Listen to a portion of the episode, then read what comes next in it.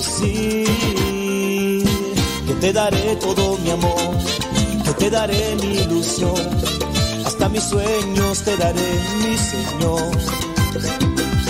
Por esa paz que tú me das, todo tu amor la realidad, tú eres mi dueño, Señor.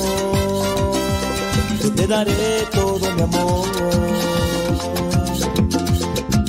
Eres mi roca, Señor refugio Jesús. Tú eres mi esperanza, mi sostén y mi confianza. Por eso te digo, Señor, que te daré todo mi amor, que te daré mi ilusión, hasta mis sueños te daré, mi Señor. Por esa paz que tú me das, todo tu amor la realidad. Tú eres Señor. ¿Qué más para ti, Señor? Todo te daré. Oye, qué lindo.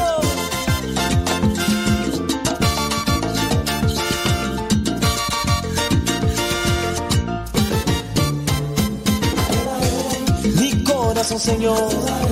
Mi alma, mi Dios todo lo que soy a ti te daré, te daré toda mi vida, ahí te daré todo mi amor, te daré, te daré a ti Señor, te daré, Eva, todo te lo daré papá. Que dicen que mientras hacen ejercicio nos escuchan. Tú. Ándele pues, pues, la música también ayuda en eso, dice... Saludos, lo escucho acá desde Zacatepec, Morelos. Me propuse escuchar Espérame tantito, es que me está hablando Cristina.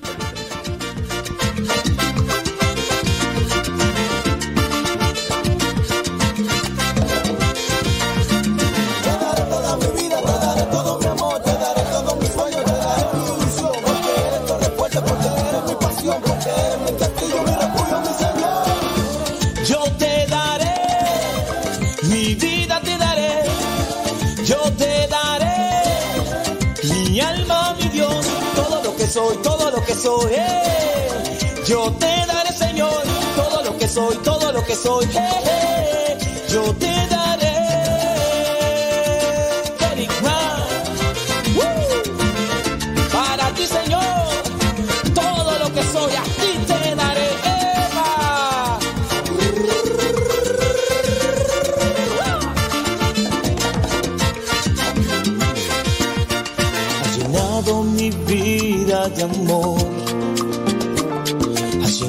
mi vida de ilusión. Tú has cambiado mi vivir, has transformado mi existir. Y hoy solo quiero decir que te daré todo mi amor, Señor.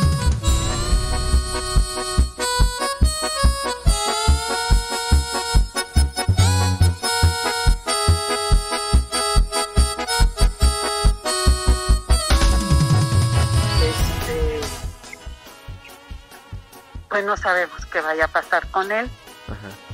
Eh, yo digo que, pues que ya no depositen ahorita. Yo les agradezco mucho, mucho, mucho.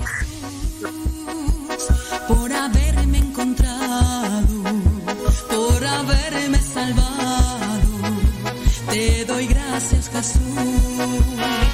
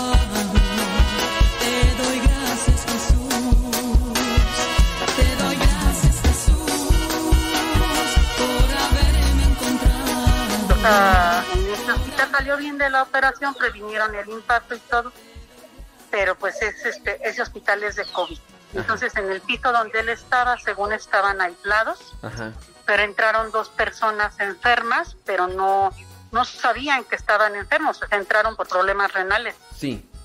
Y cuando les hacen sus estudios detectaron que estaban enfermas y las sacan de allí en la cámara, pero pues ya habían dejado allí el virus y luego las dos personas que estaban junto a mi hermano también se contagiaron y pues de ahí todos se hizo una cadena en serio. O, sea que o sea que se contagió tu hermano y, también tu hermana y, también tú y todos. Ajá, y, uno de mis primos que también entró a la clínica a cuidarlo también se contagió, pero él fue asintomático, gracias a Dios. Ya. Y este y bueno, al ver que, que ya todos estábamos contagiados, se hizo la prueba a mi primo pues obvio, salió positivo, ¿no? Ya. Salió positivo, pero pues bueno, fue asintomático y ahorita está ahorita encerrado, lo mandaron 10 días a, a su casa a partir de, de la fecha de contacto. Ajá, ajá. entonces, este, pues sí, fue todo un, en serie, en serie, de confort. Fuimos cayendo exactamente como fuimos entrando al hospital a cuidar a mi hermano. Ya. ¿No? Entonces, este, anda pasando el carro del gas según yo me alejé, me viene siguiendo. y bueno, entonces este eso fue lo que ocurrió. Yo ya pasé mis 14 días. De hecho, ya voy en el día 17. Ayer ya me hice la prueba y salió ya negativa, que ya estoy limpia. Pero, los, pero pues sabemos que... Las, las, las, repercusiones, las consecuencias todavía las traes, o sea, todavía sientes... Este, sí, porque sí me fatigo, todavía me fatigo, este, al hablar pues obvio. Te doy gracias Jesús,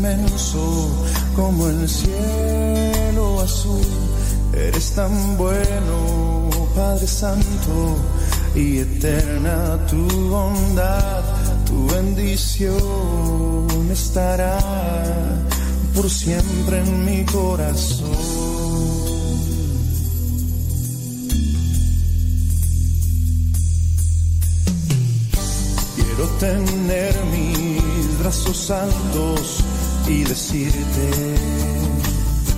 que tu amor es tan inmenso como el cielo azul. Eres tan bueno, Padre Santo, y eterna es tu bondad. Bendición estará por siempre en mi corazón. te mostraré mi agradecimiento y bien, yo seguiré alabando tu bondad.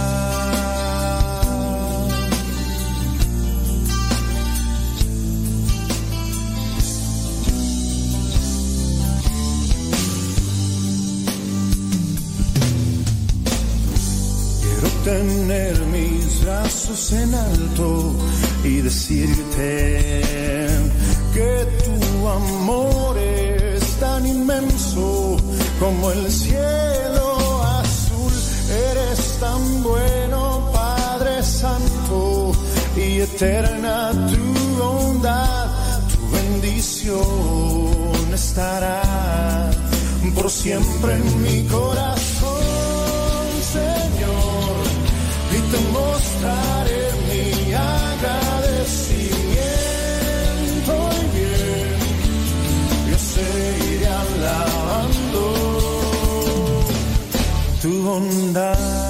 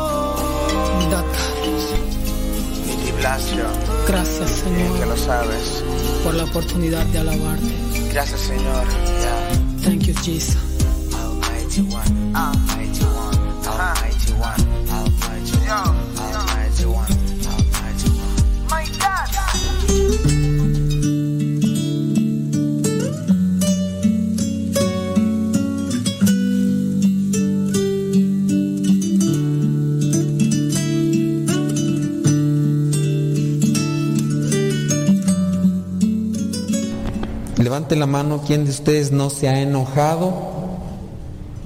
Porque la palabra de Dios hoy va con todo.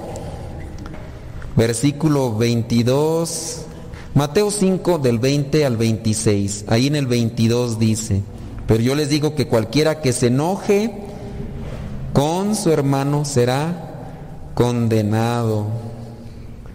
Al que insulte a su hermano, lo juzgará la Junta Suprema y el que injurie gravemente a su hermano se hará merecedor del fuego del infierno.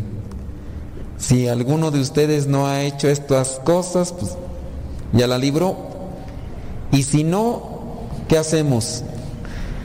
Si ya levantamos falsos, injuriamos a los demás, eh, hay que hacer algo. Hay que, hay que hacer algo porque acuérdense que nosotros llegamos a realizar actos graves movidos por, por los sentimientos. Eh, regularmente uno no hace las cosas, eh, en este caso tomas de decisión, regularmente no las hace uno así eh, movido por los sentimientos. Ustedes se casaron porque sentían algo por su esposo o su esposa. Dijeron, sí, cuando hubo la propuesta, ¿te quieres casar conmigo? ¿Sabían ustedes que tenían que tomar una decisión y ahí involucraron los sentimientos? Si ustedes hubieran sentido en ese momento odio, enojo, como ahora lo tienen, si eran casados, no. ¿Qué sentían? Maripositas. Dicen ustedes que es amor. Dicen que es amor. Pero a veces ese es el problema, que uno no sabe distinguir, ¿verdad? Pero esas decisiones las toma la persona a veces por un sentimiento. Si la persona no siente nada, por, en este caso el que se va a casar, de la que se va a casar, si no, no siente nada, pues no se casa y, y- ya. Regularmente las decisiones se toman así, que no debería ser tanto en base al sentimiento, porque los sentimientos vuelan, pasan. Ahorita sientes mariposas en el estómago y eh, sientes electricidad y, sientes alegría cuando lo ves y al rato eso va a pasar porque es un sentimiento. E- Esas cosas pues, se deben de trabajar. Los sentimientos se van generando, se van, van creciendo. Aquí, por ejemplo, nos habla de odio. Eh, bueno, en el versículo 22, pero yo les digo que cualquiera que se enoje con su hermano será condenado. Ciertamente, cuando uno empieza a injuriar o a hacer cosas ya más graves, comienzan con pequeñas cosas. Y vean que eso lo alimenta uno. Yo siento coraje hacia una persona porque me dijo algo. Me dijo algo que me molestó. Y yo generalmente en la cabeza le estoy dando vueltas y vueltas a eso. Me dijo algo y lo vuelvo otra vez a analizar y pareciera ser que entre más le doy vueltas, este sentimiento de enojo, de desprecio, se incrementa, se incrementa. Agrégale que te traen un chisme de esa persona que volvió a decir lo mismo y que le agregó y te lo dicen como chisme o te lo mandó. ¿Qué va a hacer en ti? Vas a dar otra vez agarrar eso y lo vas a seguir procesando como una masa. ¿Y qué se va a generar en ti? ¿Paz o enojo? Enojo, qué inteligentes son. Ahora, agréguenle que esa persona es de esas buscapleito y que le pone más y le pone más, pues va a llegar un momento en la que, en la, que la persona, al acumular todo eso y al haberlo procesado y estarlo ahí, lo mantiene vivo en la medida en que más le da vueltas a la cabeza, más le da vueltas a la cabeza, es como estarlo amasando y está germinando y se está inflamando así cuando le echan esta cosa ahí para que se inflame la masa. ¿Cómo, cómo se llama esa cosa? La levadura, pero la le echan la levadura y lo amasan así, te dijo esto, te hizo esto, te mandó decir esto, dicen que ya no te lo dijo, pero tú lo supones, te lo imaginas acá, y haz de cuenta como la levadura y va expandiéndose. Y hay casos graves en los cuales la persona ha hecho, ¿verdad?, hasta asesinatos por todo eso que generó. ¿Quién tuvo la culpa de que se enojara esa persona? ¿La otra que te dijo cosas o tú que amasaste y procesaste todo eso? ¿Quién tuvo la culpa? ¿El otro o tú? A ver, analícenlo, analícenlo. El otro que te dice cosas malas, ¿quién tiene la culpa? ¿El otro que te dice cosas malas o tú que lo procesas y lo procesas y lo mezclas y, lo trabajas dentro de tu cabeza? Y, ¿Quién tiene la culpa? Que te hayas así puesto como Hulk. ¿Quién tiene la culpa? ¿El otro o tú? Los dos, echen eh, mita y mita. Mita y mita. Miren, veámoslo. Ahí vamos a trabajar aquí en parte a lo que se dice justicia. Si ustedes dicen el otro tiene la culpa, bueno, eso es como para querer, quererte deslindar. Pero en sí, el otro puede decir misa. El otro puede decir lo que tú quieras. Pero quien lo procesa para que provoque en mí un sentimiento soy yo. Ahí tengo una libertad y voluntad. Cuando yo no controlo mi libertad y mi voluntad y me dejo llevar por el sentimiento, el sentimiento me abraza y después voy a pensar en hacer algo más movido por el sentimiento que por la voluntad, la libertad y la inteligencia.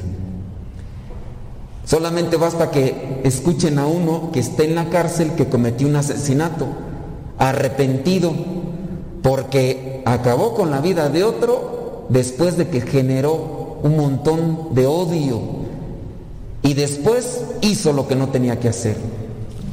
Lo mismo también pasa o puede pasar con, el, con los que se casan. No que maten al esposo, pues, pero más bien es que se dejan llevar por la emoción y la emoción y no razonan y el acto de voluntad y libertad no es consciente. Chéquenle algunos casos, no todos, pero sí algunos casos. Muchachita, el novio la embelezó, le dijo que era la hermosura, aunque no era cierto, ¿verdad? Pero es que tú estás tan bella, eres un ángel bajado del cielo. ¿Dónde quedó el papel donde vendías envuelta regalito de Dios? Nunca nadie le ha dicho esas cosas. ¿Y qué va a pasar con la muchacha que está media federicona o federicona y media? Miren, se va a esponjar. Y aquel con otra doble intención, ciertamente, todos los días le manda palabras. ¿Cómo amaneciste, hermosura? Bombón, angelito. ¿Qué apodos les decían? No, ustedes ya ni se acuerdan. Pero a muchos de ustedes, a muchas de ustedes las agarraron con palabras y ustedes se las creyeron. Y de repente la, la mente maneja todo eso y se ilusiona. Y la mamá llega y le dice, ¿qué? Fíjate, un borracho de primera mal hablado, y luego dicen que anda de pirinola suelta por aquí, por allá. Un mujeriego de primera, pero como la muchacha nunca antes le habían dicho tantas cosas, ¿en dónde está su corazón? En todo lo que ha generado en su cabeza a partir de lo que le han dicho. Y su mamá le está diciendo, no te conviene, es un flojo, dejó la escuela y luego ni trabaja, es un nini, ni hace nada, ni, ni estudia, ni trabaja, y chécale muy bien, hija. Y la muchacha dice, no, mamá, está bien guapo. Y luego tiene cara de tlacuache. Pero es que cuando el otro le ha dicho las cosas que nadie más le ha dicho, en el cerebro se generó incluso hasta una situación de empatía y mira las cosas fuera de una realidad. Chéquenle. Y algunos estarán, porque como no trabajan ni hacen nada, se dedican a hacer ejercicio y tendrán ahí su cuerpo medio atlético, ¿no? Y a lo mejor con eso está emocionada la muchacha, como si con eso de verlo fuera a comer y a vivir y a pagar la renta, pero no. ¿Y por qué no, y, y por qué no piensa la muchacha? Porque los pensamientos y los sentimientos están acá generados. Muchas veces nosotros hacemos cosas pues más por los sentimientos. ¿A quién le toca controlar los sentimientos? A uno. A mí me pueden decir un montón de cosas, pero yo soy el que proceso todo lo que me dicen y en base al proceso que yo haga, genero algo. Si lo proceso, genero. Si no, no. Me dijeron algo que me ofendió, lo hago a un lado. Voy a rezar por ti, hermano, para que Dios te ayude, para que Dios te dé paz. Y si yo trabajo con eso en mi cabeza, en mí no se va a generar un odio, un enojo, un rencor. Pero si me dijo, incluso hasta si no me dijo algo feo, pero yo lo supongo y, lo malinterpreto, yo voy a generar un rechazo, repulsión. Hagan de cuenta que el otro dijo una cosa y yo lo interpreté como una indirecta. Uy, de seguro me está diciendo a mí. No me lo dijo directamente, pero mm, yo lo supongo. Y de ahí tu mente genera que va a empezar a agarrar todas las cosas, las vas a agarrar a tu modo porque tu mente ya está trabajando. Y así hay muchas personas. Dice aquí sobre el enojo, si, si uno está mal con los demás, muchas veces uno tiene la culpa. Si el otro está mal, ponle. Allá déjalo al otro allá en su situación. Pero muchas veces nosotros estamos mal. ¿Por qué? Porque procesamos eso de manera equivocada. Si uno agarrara esas cosas y las pusiera a un lado y lejos de regresar o de generar el odio o el rechazo, uno dijera, voy a rezar por esta persona que me hizo un daño. Voy a pedirle a Dios que le perdone, voy a pedirle a Dios que le conceda paz porque esa persona da de lo que está llena. Y entonces, como está llena de odio, de rencor, de resentimiento, de coraje, de todas las cosas malas, negativas, por eso donde voltea, escupe todo eso. Y luego uno tarugo lo agarra, aquello que escupió, y también se envenena y terminas igual o peor. Y ahí al rato está uno y uno. Uno te muerde y el otro te araña, el otro te arranca los cabellos, el otro te hace un montón de cosas. Así está uno. Yo considero que la religión, en este caso cristiana, no es una cuestión de fe ciega. No es estoy enojado y voy a ir a decirle a Dios que me quite lo enojado. Señor, quítame lo enojado. Pero apenas escuchaste el nombre de esa persona con la que traes un, un conflicto y empiezas a generar nuevamente lo que te dijo y a revivir otra vez lo que te dijo y a, encender otra vez lo que te dijo. Y entonces, tú pidiéndole a Dios allá que te dé, ay Señor, dame paz ya para ya no sentir este enojo. Y empezaste otra vez a generar todo lo que te dijo, revivir todo lo que te dijo. ¿Y quién tiene la culpa? Tú. Le pides a Dios que te ayude y pues tú no lo dejas trabajar a Dios. Dios sí trabaja espiritualmente. Está comprobado neurológicamente, los científicos así lo, que cuando una persona viene y se pone ante el Santísimo, hay algo que trabaja científicamente. No es lo mismo sentarse o arrodillarse ante el Santísimo que arrodillarse ante un árbol. Ustedes pueden ir a sentarse a un árbol y le van a poner los neurólogos todos esos cables que les ponen en la cabeza y, su cerebro no va a generar todo aquello que, que está sucediendo cuando una persona así se viene a la oración. Y ahí es donde dicen, es que aquí hay algo sobrenatural que, que está trabajando en la persona. Y alguien podrá decir, no, pues es el Santísimo y no es una cuestión mental.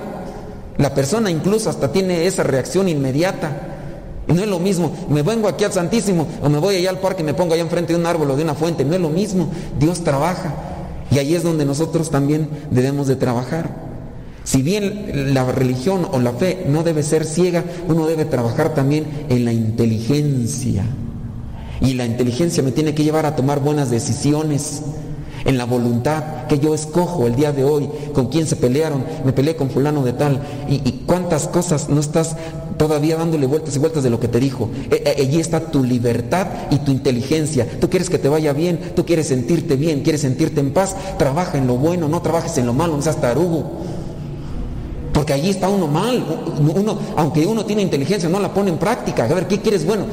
¿Cosas buenas o cosas malas? Cosas buenas, no, no creo que sea tan menso para decir, ay, yo quiero cosas malas, ay, que me vaya re mal en la vida. Pues no, no creo que quieras eso.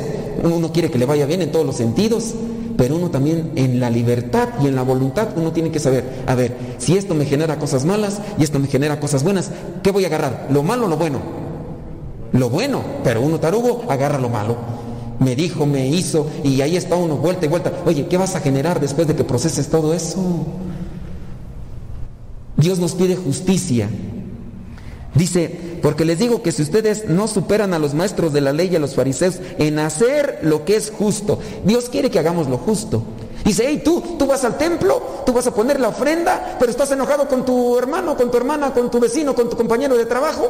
Sí, estás allá mentándole la madre cada rato y aquí vienes y pones la ofrenda así hasta, hasta volteando los ojos, así muy místico, no muy piadoso, hipócrita. Uno tiene que trabajar también. Quieres estar bien con Dios, pero estás mal con allá con tu, hermano. Dices que, amas a Dios y que no lo ves y no amas a tu hermano, que sí lo ves. Entonces, ¿cómo está la cuestión ahí? Y uno tiene que trabajar en ese sentido. Y ahí es donde nos pide justicia, rectitud a los ojos de Dios. Pero, pues a veces no. Uno le pide, a Dios, yo escucho de muchos matrimonios que me mandan decir, Padre, rece por mi matrimonio. Sí, yo voy a rezar por ustedes, pero también ustedes recen. No, Padre, usted está más cerca de Dios. Oh, que la, la canción. A ver, están mal en su matrimonio, véngase un retiro. Ay, no, padre, es que él no quiere. Pues si él no quiere, ¿a dónde van a llegar ustedes? Usted le rema y el otro no. Usted está arriba de la misma barca y el otro no. Allá cruzado los brazos, enojados, no agarra el remo para remar a la misma dirección para salir de ese. Nada más están dando vueltas y vueltas en círculo, pues ¿cómo van a salir adelante? Son, matrimonios, son dos, los dos tienen que trabajar. Pero no, nada más uno trabaja o uno trabaja y el otro no. Y ahí es donde la puerca torció el rabo, dicen ahí en mi rancho. No, no funciona el asunto. Uno le pide a Dios, pero uno no pone de su parte. Para que las cosas funcionen, le pido a Dios y yo pongo lo que me toca. Voy con Dios que me ilumine, que me dé sabiduría, que me dé paz, que me dé esa gracia espiritual que necesito para salir adelante. Y yo también voy a poner lo que me toca. A ver, ¿qué cosa tenemos en contra de los demás? Que a veces es lo que más afecta. No, avanzamos. No avanzamos en el trabajo porque tenemos envidia. No avanzamos en la vida porque tenemos rencor, resentimiento, eh, estamos llenos de soberbia, eh, somos, eh, nos queremos o nos sentimos superiores. Pues ¿cómo vamos a avanzar así en la vida con tanta cosa que nos está contaminando ahí en la mente? Y uno quiere avanzar y no. Yo no tengo ganas de estudiar, oye, pues baquetón flojo, y así quieres triunfar en la vida, y quieres todo lo mejor, y estás pide y pide carnita para la hora de la comida, y quieres tu teléfono caro y todo lo demás, pero es un baquetón de primera, ay, pues es que tengo ganas de acostarme, pues sí, pues uno si se deja llevar por los gustos, uno se tropieza y cae y se va al barranco, y ya después ¿quién nos saca? Y ahí es donde entra la voluntad y la libertad. A veces uno lo comprende. Cuando estamos chiquillos no lo comprendemos porque todavía no maduramos. Y luego ya estamos ya bien viejos y como no aprendimos a madurar, pues seguimos en la misma línea. Y ahí le dice a uno, ponte a estudiar, sacrifícate, esfuérzate. Y no, no, se deja llevar, eh, tiene sueños, ya no quiere hacer tarea ahí, mejor quiere ponerse a trabajar. Ay, no, no, no, no, todavía no piensa bien. Entra la libertad, la voluntad, la inteligencia. Dios quiere que trabajemos con eso. Si no, entonces, ¿para qué nos dio la cabeza? ¿Para darla de adorno? Pues no, yo, pienso que no. No creo que diga Dios, ay, es que sin cabezas van a ver re feos. Mejor si se las pongo, ¿no? Si no, pues nomás me hubiera puesto un palito aquí así, con los ojitos y ya, pues ¿para qué nos ponía todo el cerebro? Entonces ahí también es donde nos pide Dios que trabajemos en eso. Él, él nos da su gracia y, y, trabaja en nosotros, pero a veces nosotros no hacemos. Bueno, como me dijeron que cortito, ahí lo voy a dejar. Espero que agarren algo, que trabajen en Dios y que le pidan mucho para que salgamos todos adelante. Dios pone su parte y yo tengo que hacer el esfuerzo para poner lo que me toca.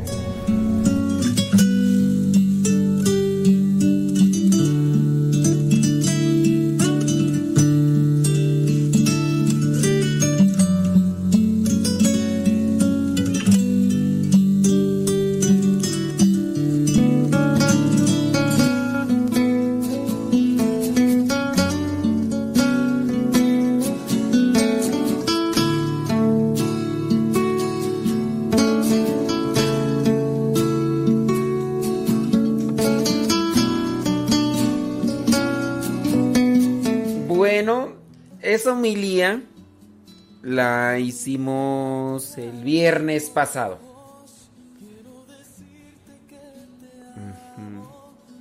Oye, la de... A ver. No, pero debo tener otro homilía. tú.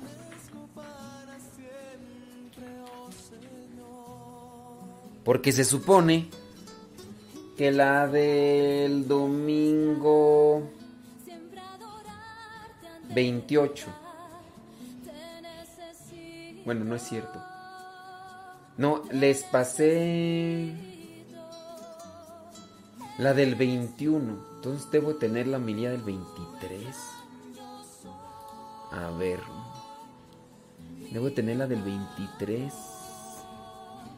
A ver, espérame tantito. Sí, pues debe estar todavía la del 23. Porque se supone que el día 23 tuve misa. Espérame tantito. Bueno, ahorita déjala busco. Yo te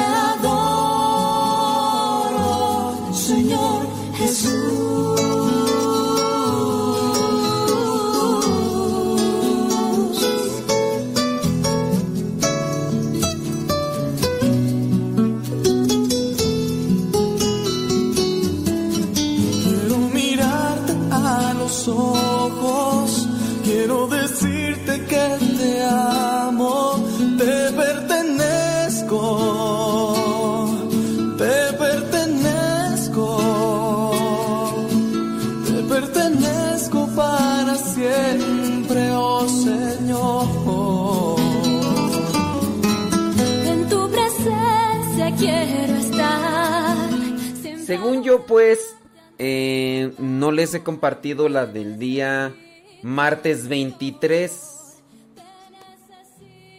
Y es- esta que acabo de compartirles es del día 26. ¿Me dan chance de ponerles la de el día martes 23? Ay, qué amables, ¿eh? Buena onda. Entrego mi vida, porque tu amor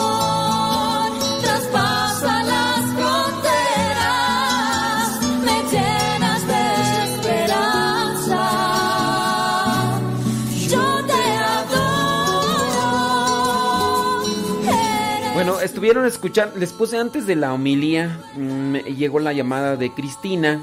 Cristina, pues ya les platiqué sobre su situación. Miren, eh, con los donativos que han hecho, dice pues que, que les agradece a los que han hecho su donativo. Les agradece mucho. Y dice que pues sí, ya en su caso, mejor ahorita eh, los que todavía no así, pues que pues se quieren esperar. Un poquito más ya está viendo lo de su hermana. Y pues me platicó otras cosas más que... Ay, Dios mío. Miren, tiene un hermano que está enfermo del corazón. Y pues por si ustedes escucharon la llamada, toda la familia se infectó. ¿Por qué? Porque tuvieron que ir al hospital, uno de sus hermanos tuvo que ir al hospital por problemas del corazón. Entonces llegó al INSTE y ahí en el ISTE se contagió su hermano que tiene problemas del corazón, se enfermó del virus. El cuñado que iba ahí a, cuidarlo se enfermó.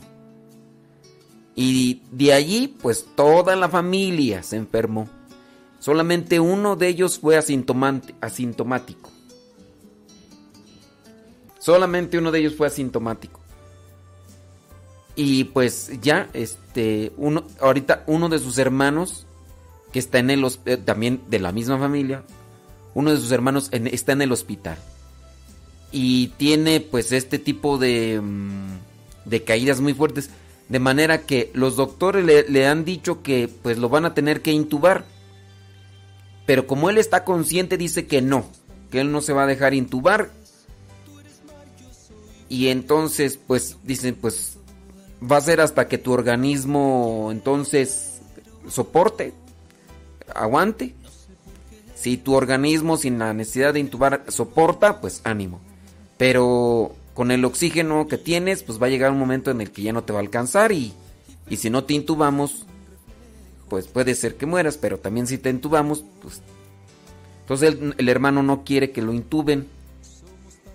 Y ahí está. Entonces un hermano está en el hospital, eh, su hermana eh, ya este, falleció también por lo del virus y su otro hermano que ella está cuidando, que también se infectó, pues tiene problemas del corazón y pues ahorita está mirando la forma de ver cómo le dice, porque como ya lo conoce, ella su hermano, pues dice que no, que no le quiere decir y que no encuentra pues cómo decirle, porque tiene problemas del corazón. Y si le dice y se impresiona mucho y con estos problemas que tiene del corazón, más con las secuelas del virus, a ella ya le hicieron nuevamente la prueba y ya dice que ya salió na- negativa. Ya por eso dice que ahora ya se pudo levantar, lo que no podía y por eso es que había pedido ayuda por su hermano. Entonces ya le hicieron la prueba y ya que salió lo negativo. Y ahora pues ya anda de pie, aunque se fatiga y todo trae las secuelas, pero ya por lo menos dice ya no corre riesgo de contagiar porque ya, ya salió negativa. Y así, así la, la cuestión con, con Cristina. Pero sí, agradece mucho y dice que pues por el momento, ahorita ya, con lo que se pudo ayudar y todo, pues, este, ya con eso ahí. Ya, ya los que, los que apoyaron y todo, este, ahora dice ella, pues, si ellos quieren apoyarme para tener algo ahí, para lo que se puede, yo se los agradezco. Y, y ella, pues tiene otra cosa que le robaron su, su cartera, este, está en trámites lo del IFE, entonces no tiene credencial de lector, no tiene credencial de lector y entonces este, está en trámites, pero porque se infectó, porque quedó con el virus, pues no ha podido ir a, a sacar todo esto y ya tiene más de, de 15 días, dice, y, y pues por todas estas cosas no, no ha podido. Entonces ella trae una, creo que es licencia de conducir y, pues la cosa se le ha complicado mucho, pero pues dice que confía en Dios que, que las cosas puedan seguir adelante. Pero sí les agradece mucho dice que por el momento pues ya ahorita ya de la situación de su hermana pues ya, ya se arregló todo ahí y que pues ya el pendiente que tenían ya este, está ahí. Y también pues nos pide oraciones por otro de sus hermanos que dice que pues uno de sus hermanos está muy resentido con Dios, muy resentido con Dios y entonces de todo le reprocha a Dios por lo que está pasando. Así que ahí está la situación. Entonces, ¿qué? ¿Les ponemos la, la otra homilía o, o no?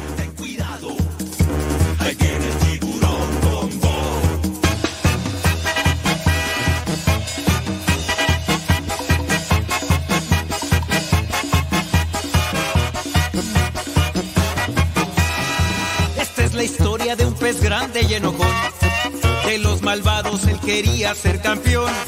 A los otros peces perseguía sin razón. El hermano de Cristina eh, se llama Miguel Ángel Bravo. Miguel Ángel Bravo está muy resentido con Dios, muy resentido con Dios, porque el hermano de, de Cristina, pues hace un tiempo hizo una experiencia con Dios, después eh, ya regresó a su casa, se casó, eh, su esposa se embarazó, al poquito tiempo perdieron al hijo, después él eh, perdió a la esposa, después buscó a otra persona, esa mujer sí se embarazó de, de otra vez de él, pero volvió a perder el hijo y después eh, perdió también a la esposa y entonces pues un montón de cosas totalmente fuertes tú que, que le han pasado al hermano y que dice que todo eso es culpa de Dios y que por eso pues está renuente de las cosas de Dios. Entonces, pues hay que hay que pedirle a Dios por eso. Entonces, ¿qué? ¿Si ponemos la milía o no la ponemos? Esa es la historia de un pez grande y bonachón que fue atrapado por las redes del amor. A todos cuenta que Jesús lo perdonó. Ahora por todas partes va anunciando el reino del Señor.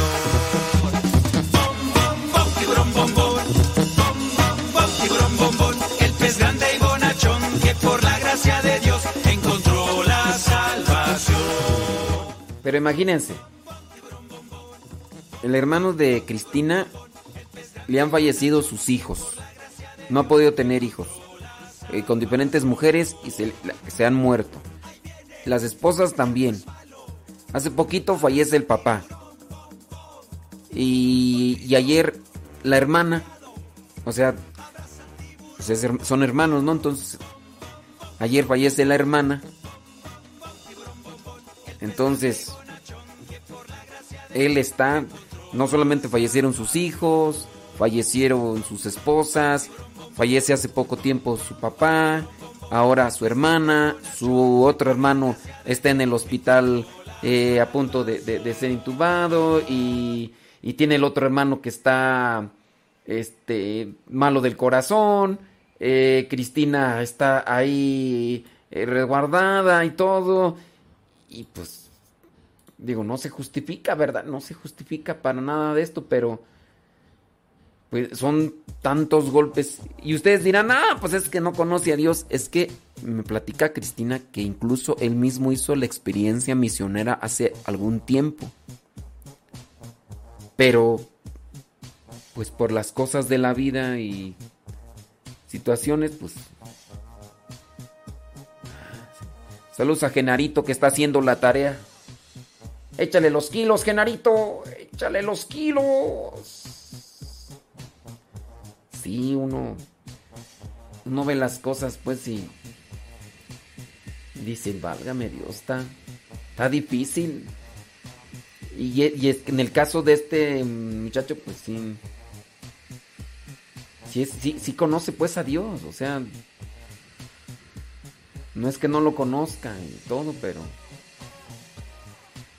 pues le ha tocado momentos muy, muy difíciles. Ahí, ahí se los encargo en la oración. Él se llama Miguel Ángel Bravo. Por- eh, sí. Ay, no, también me lo estaba platicando la... la- y es que sí, eh, sí me platicó pues la, la historia de, de su hermano. Y es- eso es lo que también a ella le duele. A ella le duele eso, pues, que su hermano, pues, esté así. Y ella dice, pues, son situaciones de la vida, ¿verdad? Y, y pues, ay Dios, bueno. A veces uno así se queda hasta como que, ¿qué le digo? ¿Qué le digo? Ay, nomás, Señor, dales fuerza, dales luz, dales fortaleza.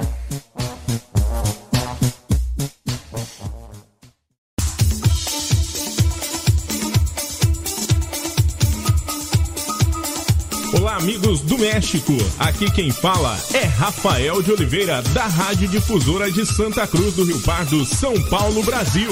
Eu também escuto a Rádio Cepa do México, aqui no Brasil. Esta rádio é muito legal. Eu convido você também a ouvi-la muito. Um grande abraço.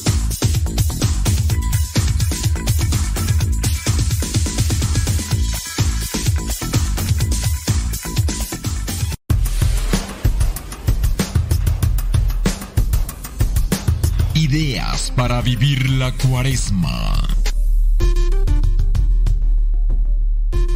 Durante la cuaresma, el ayuno, la oración y la caridad. Durante este tiempo puedes organizarte con tu familia para buscar ayudar a aquellas familias que están desprovistas de las cosas materiales necesarias. Restrinja sus gastos y dedique lo ahorrado a esta obra caritativa, ya sea una persona en particular, una familia o una organización que se dedica a estas labores del corazón. Ayudar a los más necesitados.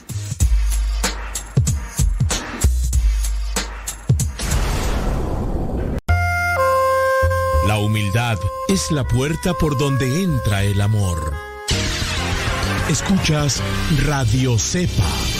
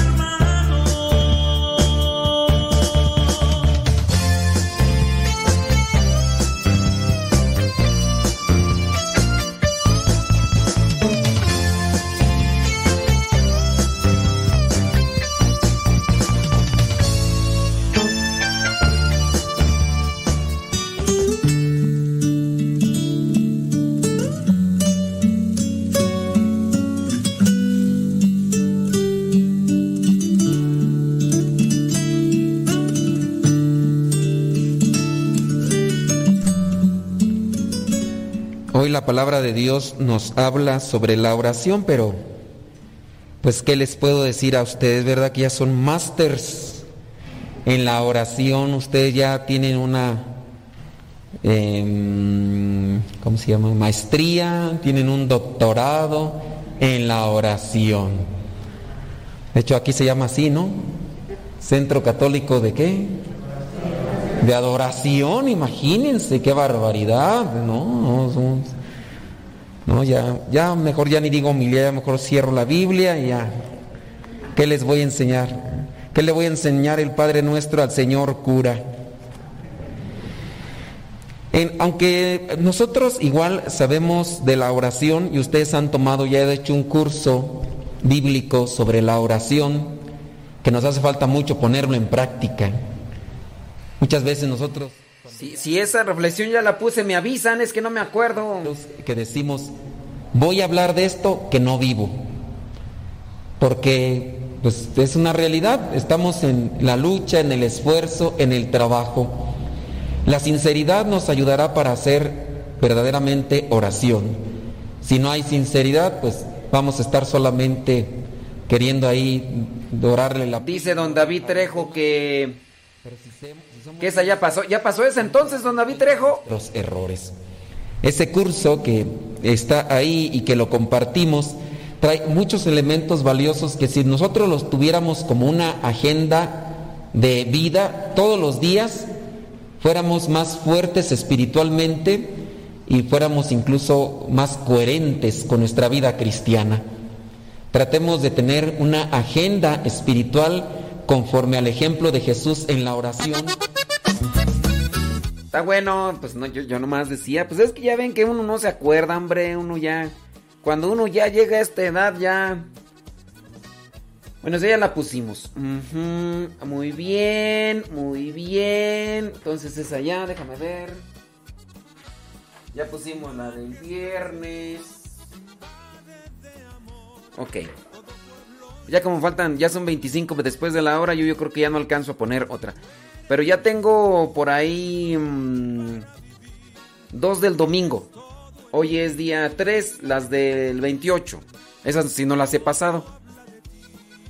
Ya puse la del viernes. Muchas gracias por estar atentos. Sí, sí, sí. Sí, es Miguel Ángel, perdón, Miguel Ángel Gutiérrez. Sí, es que acá me, me confundí, perdón.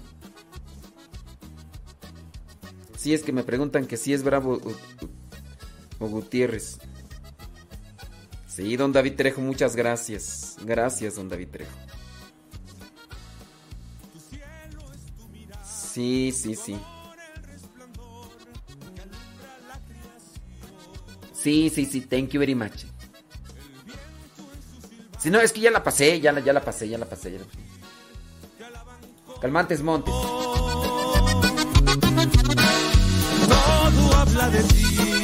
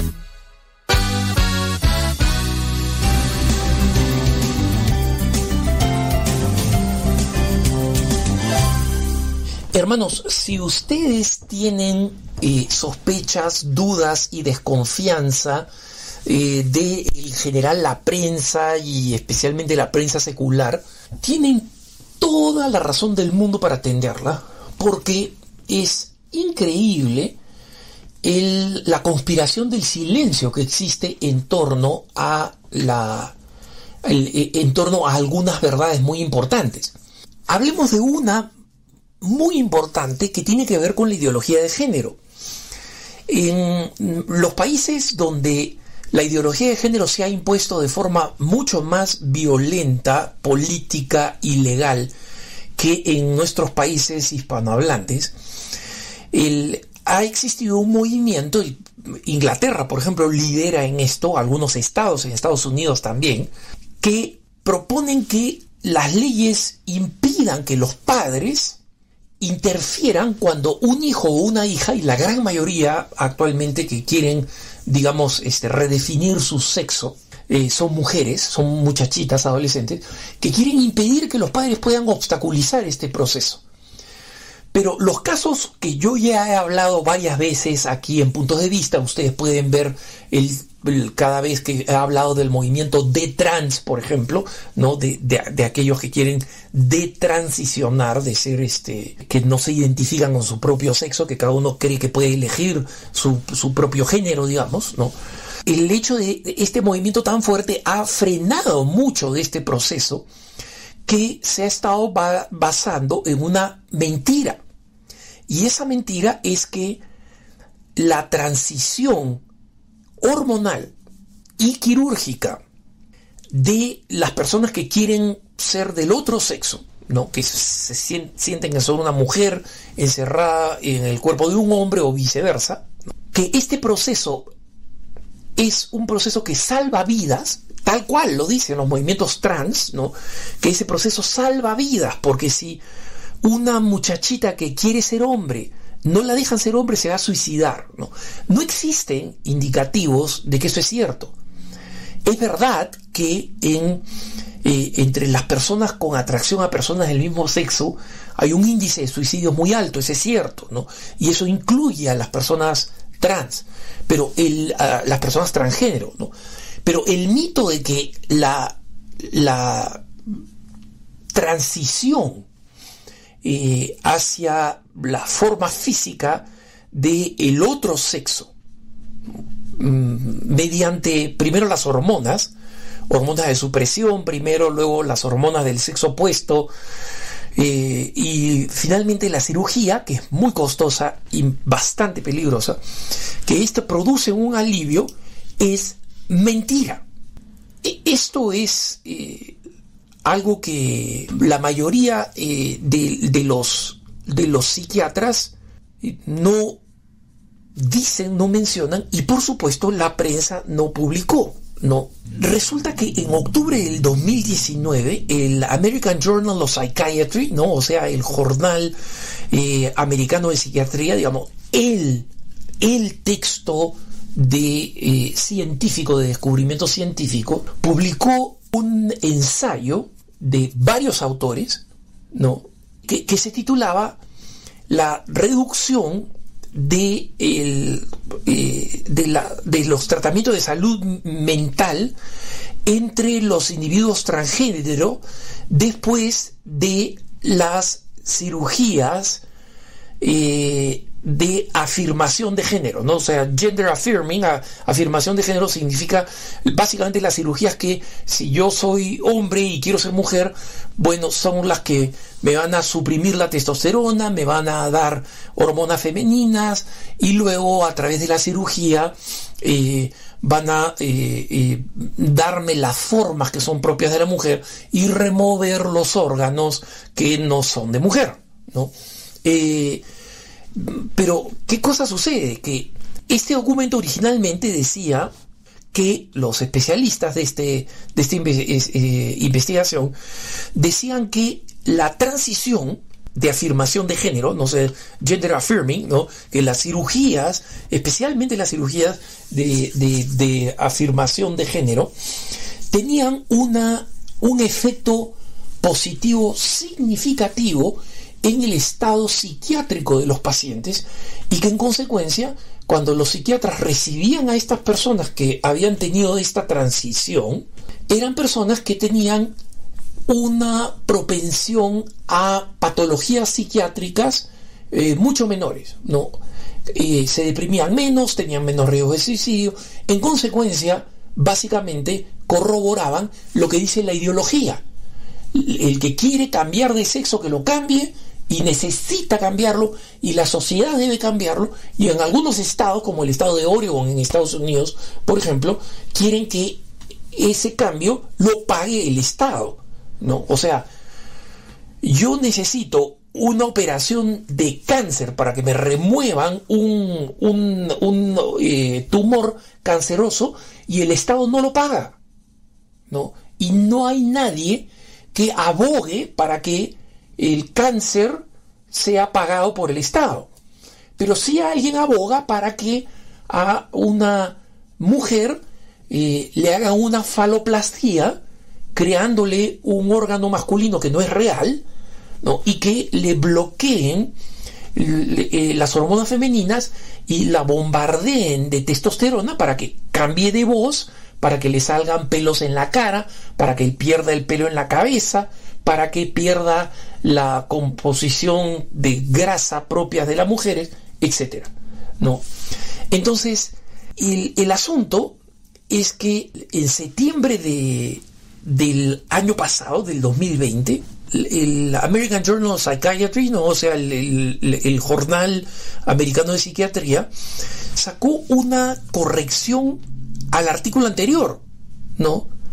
Este artículo anterior, que se conocía con el nombre del el estudio Brandstrom, porque eh, uno de los mm, psiquiatras eh, nórdicos eh, había sido el principal investigador y entonces llevaba el nombre de este investigador, a pesar de que fueron varios investigadores, resulta que tuvieron que publicar una corrección fundamental de este reciente estudio, diciendo que un nuevo análisis de las cifras habían llegado a la siguiente conclusión, que ni el tratamiento hormonal de afirmación de género, ¿no? O sea, recuerden este gender, gender, gender affirming, lo estoy traduciendo como afirmación de género, y no sé cómo lo van a traducir, la ideología de género ya saben que inventan palabras, ¿no? Todes, nosotres, eh, ese tipo de cosas, no sé cómo lo van a traducir, pero digamos, llamémosle por ahora así, se refiere al tratamiento hormonal, ¿no? Que, y esta es la conclusión, textualmente, ni el tratamiento hormonal gender affirming, ni la cirugía gender affirming, reduce la necesidad que tienen las personas que se identifican como transgénero de los servicios de salud mental. En otras palabras, lo que habían dicho estos primeros psiquiatras de que, mira, gracias a esa operación, las personas transgénero ya no necesitan tratamiento psiquiátrico, es mentira, no es verdad. En consecuencia, la ansiedad profunda de la disforia de género que existe no es mentira. La gente que sufre esto no, es no son personas perversas que quieren destrozar la naturaleza, no son personas que quieren hacer un pronunciamiento ideológico en contra de en contra de el orden natural o de la creación de Dios. Son personas que sufren una realidad eh, diagnosticada y diagno- diagnosticable.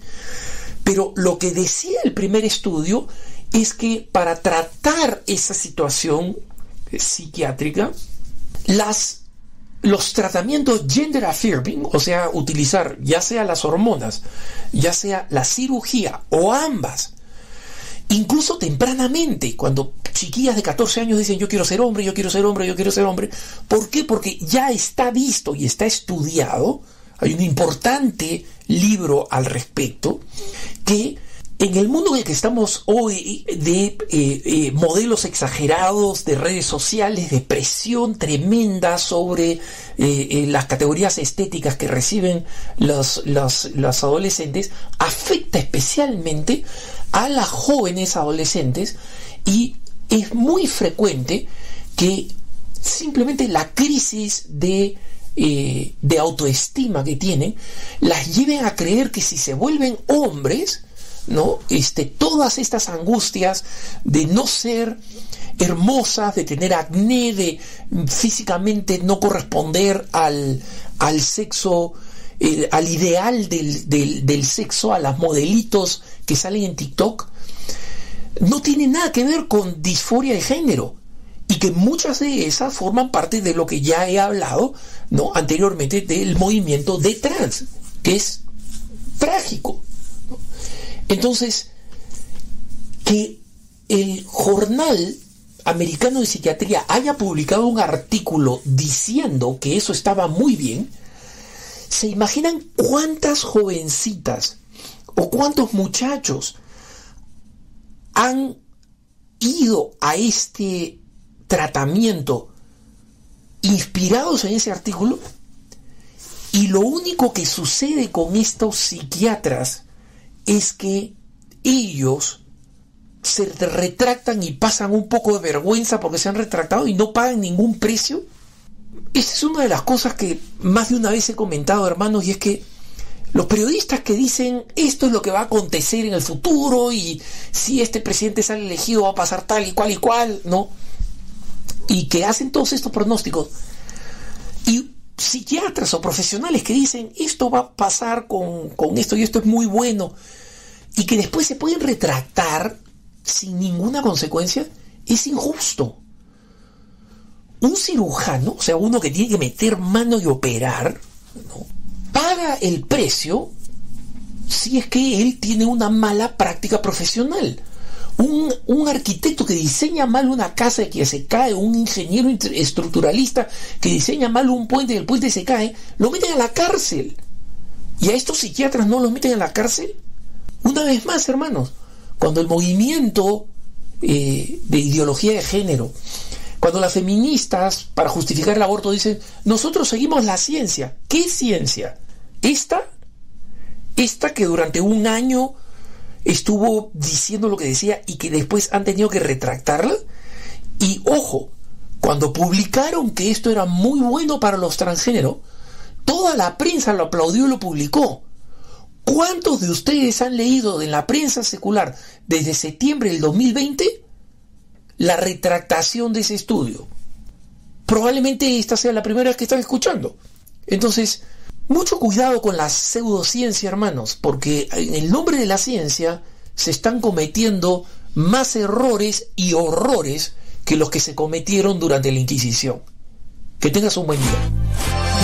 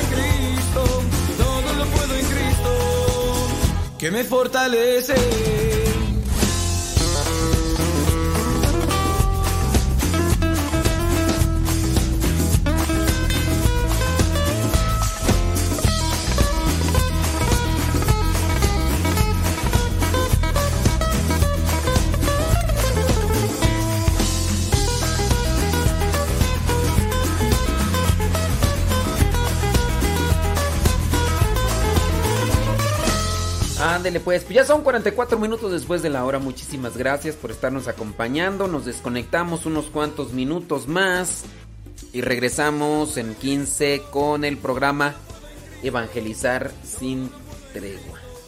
Gracias. Muchas, pero muchas gracias. Ah, ya. Dice, sí, ya, perdón, ahí ya estoy confundido. Dice que es su cuñado. Eh, Cristina es su cuñado. Murió la hermana. Quien está resentido, pues perdóneme, es que ya, ya se me confundió. Eh, quien, murió fue la hermana. Murió la hermana de, Cristina. La hermana de Cristina. Y el que está resentido con Dios es su cuñado, que se llama Miguel Ángel Bravo Rojas. y que, pues sí, eh, dentro de las cosas que le pasaron, sí, esto es lo que sucede. De, sí, perdón, ahí ya se me desconectaron los cables. Entonces, es el cuñado, no es el hermano de, de Cristina, el que está resentido con, con Dios. Miguel Ángel Bravo Rojas, para que lo tengamos ahí presentes. Muchas gracias a Israel Goss. Así es. Bueno, vámonos. Y al ratito regresamos. Toma mi corazón, hazlo de nuevo, puro y sincero, para amarte más, Señor. Toma mi corazón, hazlo de nuevo, limpia con fuego el fuego de tu amor y moldea cual barro en el alfarero. Tomar tu forma yo quiero en tu perfección de amor.